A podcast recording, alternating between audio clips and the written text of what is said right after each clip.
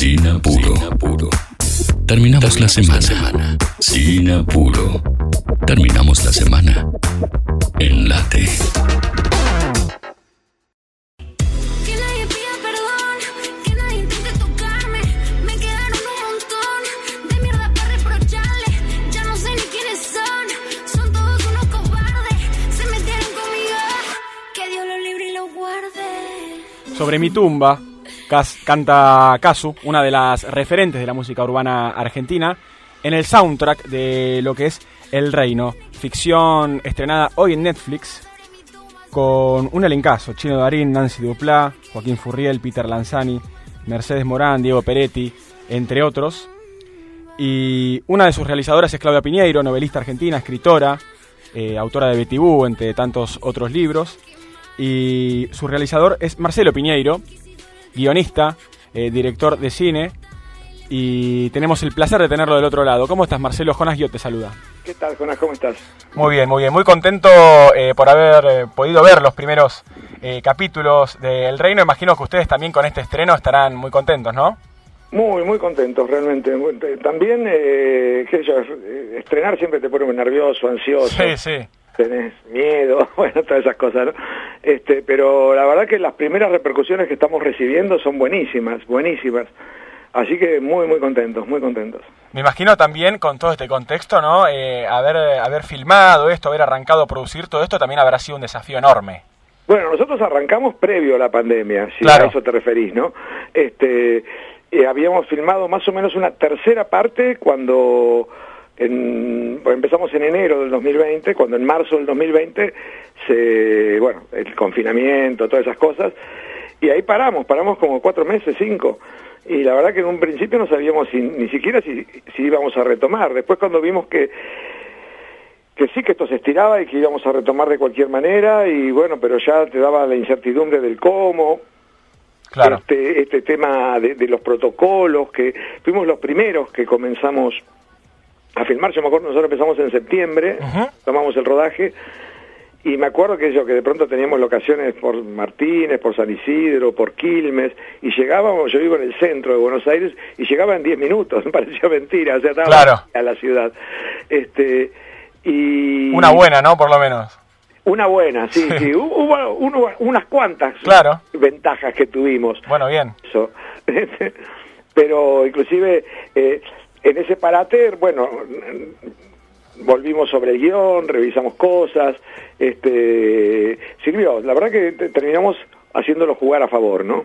Bien, y ya que hablan, mencionás del guion, digo, eh, ¿cómo, ¿cómo fue ese trabajo? ¿Hay, eh, ¿Charlan con, con, con los actores, charlan con el elenco, lo charlan eh, vos con, con Ayer lo Claudia? escribimos Claudia y yo, Sí, eh, solos, digamos. Yo, Eh, con sí. Claudia nos conocíamos, yo había adaptado su novela Las viudas de los jueves, hace ya unos años. El guion en ese caso no lo había escrito con ella, lo había escrito con Marcelo Figueras. Este, pero bueno, ahí nos habíamos conocido. Y nos reencontramos, nos habíamos dejado de ver en realidad, pero nos reencontramos porque hace unos cuatro años, más o menos tres años y medio, nos llamó un productor español que quería hacer eh, con nosotros algo. Nos hizo, lo que nos propuso, que lo que quería hacer, nos- a ninguno de los dos nos interesó, los dos pasamos pero sirvió para reencontrarnos, fuimos a cenar, charlar, papá, papá, y ahí decidimos, los dos nos habíamos quedado con muchas ganas de trabajar juntos y decidimos hacer algo, y ahí, peloteando ideas, aparece el reino, este, y bueno, eh, teníamos el punto de partida, teníamos los personajes, y yo con eso fui a ver a la gente de Netflix, este, se los propuse, les entusiasmó de inmediato, Así que ahí enseguida nos pusimos a trabajar y bueno, después fue un tiempo largo de trabajo de guion, ¿no? Fue como un año y pico. Y después, este, ya cuando se pone en producción y entra el elenco, etcétera, Sí. obviamente con los actores, más cuando tenés actores tan talentosos, tan Claro. inteligentes como los que teníamos, eh, sí, ahí en los ensayos también aparece un ida y vuelta, que de pronto hay cosas que revisás del guion, por, por ideas que te tiran, etcétera. Pero el guion en sí lo hicimos Claudia y yo, ¿no? Sí, 100%. Y me imagino también eh, con tremendo elenco, ¿no? Pienso... Tremendo eh, elenco, la verdad que en eso tenemos una suerte alucinante, que todos los que le propusimos quisieron hacerlo, que podían Sí. hacerlo, tenían, no tenían compromisos, etcétera. Pero la verdad que lo de eh, trabajar con Mercedes Morán, con Diego Peretti, con mm, Peter Lanzani, el Chino Darín, Joaquín Furriel, Nancy Duplá, Sofía Gala, Daniel Fanego, Ana Chelentano, Alejandro Aguada. eh, Vera Spinetta también. Oh, un elenco alucinante, realmente un elenco alucinante. Sí, me imagino que eso también hace el trabajo eh, más cómodo, ¿no? Lo hace No un poco más fácil. No, no lo dudes. Lo hace mucho más fácil, mucho más placentero. Yo había días que eh, decía corte una toma y estaba emocionado y sorprendido por lo que habían hecho los actores ahí adelante, ¿no? Claro, sí, sí, me imagino. Hay una química aparte muy interesante que se forma entre Mercedes Morán y Diego Peretti. Oh, no, es que lo de ellos dos yo creo que es enorme. ¿eh? Lo que han hecho es, yo creo que son dos actores enormes, les hemos visto laburos Sí, más bien. fantásticos a, a ellos, pero creo que lo que hacen acá es, eh, es más. Sí, es notable. Es más, sí, es notable, es absolutamente notable. Son dos personajes que no tienen nada que ver con nada que hayan hecho, ¿no? Es Son cierto. un tipo de personajes que en realidad la ficción no los ha recorrido mucho todavía. Sí, eh, de hecho, tocan temas bastante sensibles también, eh, lo que tiene que ver con el poder, con la religión y el poder, Mm. eh, que son temas que muchas veces imagino también eh, uno cuando los trata, eh, es inevitable tocar ciertas sensibilidades, ¿o no? Y supongo que sí, eso ya nos iremos enterando ahora cuando se empieza a ver más la serie, ¿no? Claro, Este, pero sí, nosotros lo que no quisimos es que eso nos coarte, claro, que no sea un impedimento, digamos. que no sea un impedimento, ¿viste? O sea, en ese sentido no nos pusimos a pensar, uy, a ver si acá pisamos un callo, a ver si esto le molesta a alguien. No, la verdad que quisimos hacer eh, y expresar lo que nosotros sentíamos, lo que nosotros pensábamos, Sí, y si a alguien le molesta, le pido disculpas, no era la idea. claro, problema de ellos, ¿no? claro. Eh, algo que también me, me- me encantó, ya que hablamos también de este elencazo, ¿no? Es, una, es la labor de Peter Lanzani, Sí, eh, sí, sí, sí. que además es un personaje que presenta quizás una dificultad eh, distinta, ¿no? Eh, un personaje con una apertura espiritual diferente a la de los demás, pero también eh, algunos problemillas en el habla. Claro, creo que, que... que- vas a ver, vos, vos viste los primeros episodios todavía. ¿no? ¿O la- ya la viste toda? No, no la vi toda todavía, vi algunos episodios. Vas a ver hacia el final que vas a entender el porqué. Ahí va, ok. Este, Este, pero que mm, si bien no está dicho con todas las letras, lo vas a poder inferir, ¿no? Bien. Este, y sí, tiene, eh, tiene trabas, tiene trabas que se expresan en su habla. Este, y que lo hace muy bien también. Oh, es que es- Peter es, es un actor fantástico, es un actor de, de una inteligencia emocional que no para de sorprenderte. Este, la verdad es, es, un placer laburar con él, eh, como eh, este personaje tan tan tan tan particular como el personaje de Tadeo que es el que él hace este cómo lo, lo, lo enganchó enseguida cómo lo hizo crecer cómo le dio alma le dio vida este él no paraba de, de eh, es un tipo en- en- enormemente creativo que no Sí. para de hacerte propuestas fantásticas realmente fantásticas este no te digo de, de- de- de corazón o sea fue un lujo trabajar con los actores que trabajé y con el nivel de entrega que se metieron no porque no paraban de sumar no paraban de sumar este Están como muy eh, comprometidos, digo, con el, con el guion y demás, ¿no? Absolutamente, absolutamente, muy muy comprometidos con el trabajo, muy comprometidos entre ellos con lo que estaban haciendo. Este, mirá que trabajamos en circunstancias complicadas, porque la pandemia y los protocolos son una circunstancia complicada para un trabajo como el actoral, Sí. eh, que es un trabajo profundamente creativo y de vínculo con el otro. Claro. Este, y el vínculo con el otro estaba frenado por mascarillas, por barbijo, por protocolos. Y sin embargo, eh, pudimos superar todo eso, ¿no? Y eso se debió, no lo dudes, a un compromiso y una entrega de los actores que no que no terminaré de agradecer en el resto de mi vida, ¿no? Y también pensaba que eh, de alguna manera eh, la serie, si bien arrancaron eh, recontra temprano ustedes y demás, habla de algo muy actual, ¿no? Pienso quizás en Bolsonaro y en, eh, en la influencia también eh, de los evangélicos, por ejemplo, en la política de Brasil. y en Estados Unidos. También Trump en Trump, exactamente. Al gobierno si no fuera por eso. Este, no, mira, nosotros cuando nos pusimos a trabajar en esto, que fue hace unos tres años y medio, yo tengo muchos amigos en Brasil, yo he pasado mucho tiempo allí, y, y yo me acuerdo cuando les contaba lo que estábamos trabajando, lo veíamos todos, ellos y yo, como una distopía bastante lejana, porque Bolsonaro en ese momento era un personaje de historieta, era un personaje para reírse. Sí. Este, era como el bufón Sí, sa- de la satírico era. Este, cuatro meses después era presidente. loco. Este, entonces, viste, estas cosas que en realidad una vez se siente eh, como personajes que son casi graciosos. Sí, sí, no, pero no- de gracioso en definitiva no, tiene nada. Tenemos de esos personajes también, ¿eh? Este, y hay que tenerle mucho cuidado, pues Sí. son muy, muy, muy peligrosos. Sí. Muy peligrosos. Eh, más teniendo en cuenta, creo yo, esto ya es una cuestión más personal, eh, todo este discurso y toda esta siembra de odio que hay en el discurso Oh. y en el debate político argentino, ¿no? Es que bueno, o sea, es que yo creo que eso que acabas de decir es una de las características de la contemporaneidad, digamos, de, de este siglo XXI que estamos viviendo, y que fue lo que en realidad nos puso en marcha. Así llegamos al reino. Porque yo siento que si eh, eh, con esta cosa de poner, eh, de, de centrar la cuestión en la dialéctica amigo-enemigo, de eh, con el tema de la posverdad, donde se vacía todo de contenido, Sí. y ya todo es igual. Este, que, que palabras que han sido señeras en la historia de la humanidad, como libertad, ahora sea sinónimo de libertad de mercado. Sí. y, que ya la libertad carezca de sentido, carezca de significado. La verdad que son cosas gravísimas. Y ahí sí vimos que el tema de cómo ha vuelto la religión a ser una herramienta política. Han vuelto en este siglo XXI las guerras religiosas, algo que parecía que la humanidad había dejado atrás definitivamente. Y vemos que en, en América del Norte, empezando allí y se extendiendo hacia América del Centro y América del Sur, estas nuevas políticas o esta nueva derecha Sí. se tiene como ariete a, a- a estas iglesias, estas nuevas iglesias evangélicas, eh, en realidad con el objetivo de hacer una restauración conservadora que nos hace retroceder 50 casilleros. Claro, sí, que muchas veces, eh, además con ciertos discursos quizás que vienen eh, desde lo eclesiástico, uno piensa, bueno, mira, se están ayornando, eh, de repente esto está cambiando, lo escuchás al Papa hablar de algunas medidas quizás más progresistas con, con empatía, pero en realidad pareciera todo una estrategia, digamos, para poder volver a tener algo de poder y volver a lo que era antes.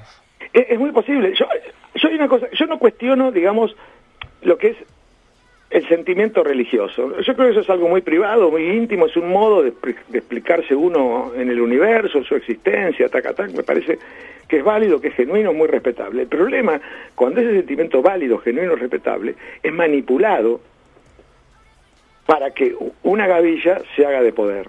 Claro, Este, ahí, lo mismo, la política es la única herramienta que conocemos los humanos para transformar una realidad hacerla, y hacerla mejor. Ahora, también cuando la política es manipulada para convertir la preservación de privilegios de un, de un porcentaje cada vez más pequeño de la claro. Sí, sí, pensaba eso, porque la verdad que cada vez es menos la gente. Este, entonces, estas cosas son las que de algún modo intentamos con la serie eh, dar una alerta. La, la serie es una ficción, o sea, no es un tratado sociológico tampoco. No, más bien. Es, es una ficción. Es un Eh, thriller, eh, una ficción también que eh, si bien toca eh, cosas de la realidad, eh, no, no, no estás haciendo tampoco paralelismos tan, eh, tan no, directos. yo me creo que no tiene, justamente lo que intentamos, si bien claramente sucede en Argentina, claramente es en Argentina, Sí, este, pero no, no hay manera de hacer una traducción literal Claro, sí, a sí, la- sí. a- a- al juego político argentino de hoy.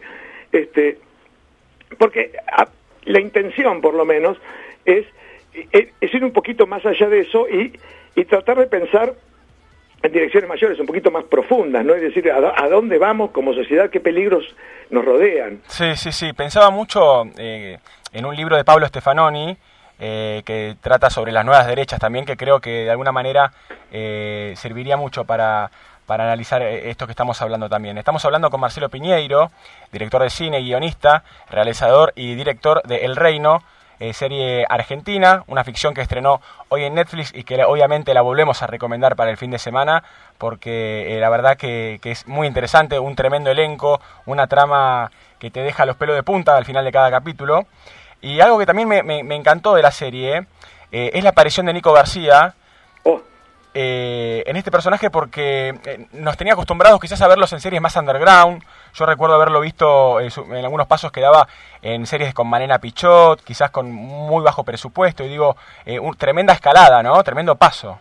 Bueno, yo eh, por un lado te digo, yo creo que eh, un que, que- que, para un uno que, que quiere contar historias y hacer cosas, a veces tener un gran presupuesto está bueno, pero no es condición necesaria. A veces Claro. con presupuesto podés contar cosas tan o más potentes, ¿no es cierto? El caso de Nico yo creo que es un actor enorme, Sí, enorme, enorme, enorme, que, que ojalá la serie le permita tener llegada a un público mayor para que todas las cosas que él quiera hacer se encuentren ya de entrada con un público mayor. Él es un tipo, eh, de verdad yo creo que lo que hace en la serie, en el personaje de Remigio, es... Eh, es fantástico, vas a ver, todavía no has visto lo mejor de lo que hace en la serie. No, seguramente, seguramente. Eh, y eh, así es un personaje clave, absolutamente clave de la serie.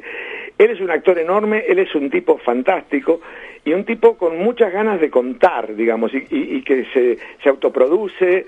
eh, y, la verdad que yo creo que es un valorazo, valorazo. Ojalá la serie le sirva para proyectarse más masivamente, ¿no? Sí, porque la verdad que, eh, al igual que todo el elenco, ¿no? Que la verdad que es impresionante. Bueno, Nancy Duplá también en el papel de esta fiscal. eh, también todos hacen una, una labor muy buena.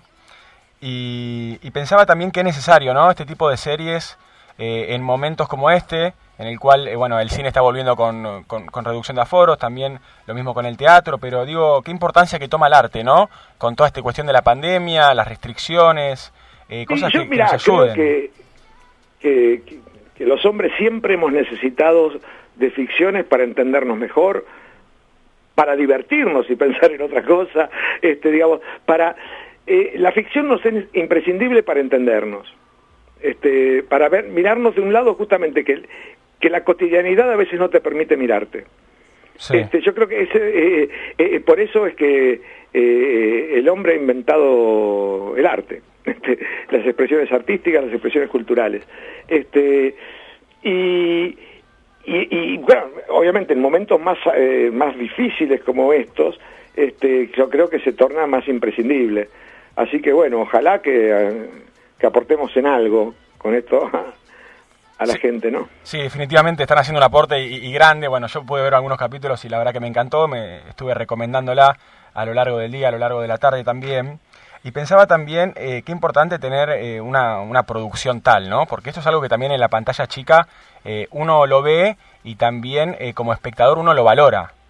Bueno, ojalá, sí, sin duda tuvimos en ese sentido, bueno, por un lado el aporte de Netflix, que, que bueno, ya al, al tener la posibilidad de proyectarlo, eh, de estrenar hoy simultáneamente en 190 países, ya te da otro apoyo hasta económico, ¿no es cierto? Sí. Este, después acá tuvimos eh, la producción de Ujú. es una productora impresionante, impresionante, de, de una enorme solidez y que todo el equipo se, se involucra con una pasión, con un talento fantástico. Fueron claves, sobre todo, te digo, en, en, en lo que fue el post pandemia. Sí, En el post pandemia, en ese sentido, eh, que, que- que era todo. Ahora ya estamos más acostumbrados a, a vivir así, pero en ese momento era todo muy incierto, ¿viste? Y, y yo me acuerdo cuando estábamos por arrancar, yo lo que tenía pánico es que eh, estos protocolos, viste, tanto barbijos, mascarillas, este, te- te- te- eh, las máscaras que nos teníamos que poner, yo decía, oh, la- la- nos- nuestro laburo es que circule la emoción. ¿no? Y qué difícil, ¿no? Así. Vamos a estar muy protegidos sanitariamente, pero por ahí con la emoción bloqueada, entonces no va a servir lo que hacemos. sí, sí. Y, pero cuando tenés un equipo que, que vos ves que cuida lo sanitario del modo que lo cuidaba, pero de un modo muy razonable, muy sensato, Claro. este, entonces, la verdad que se pudo trabajar extraordinariamente bien. Este, y todos nos sentíamos muy seguros y muy protegidos, lo cual te permitía lanzarte más. Sí. Este, así que bueno, en ese sentido es- esos fueron aportes absolutamente claves. Sí, sí. Sí, y también eh, creo que la serie toca temas que durante la pandemia eh, han tomado una relevancia, una relevancia, perdón, eh, que quizás antes no tenían, como por ejemplo la fake news, por ejemplo, Mm. eh, que es un tema que toca la serie de cerca.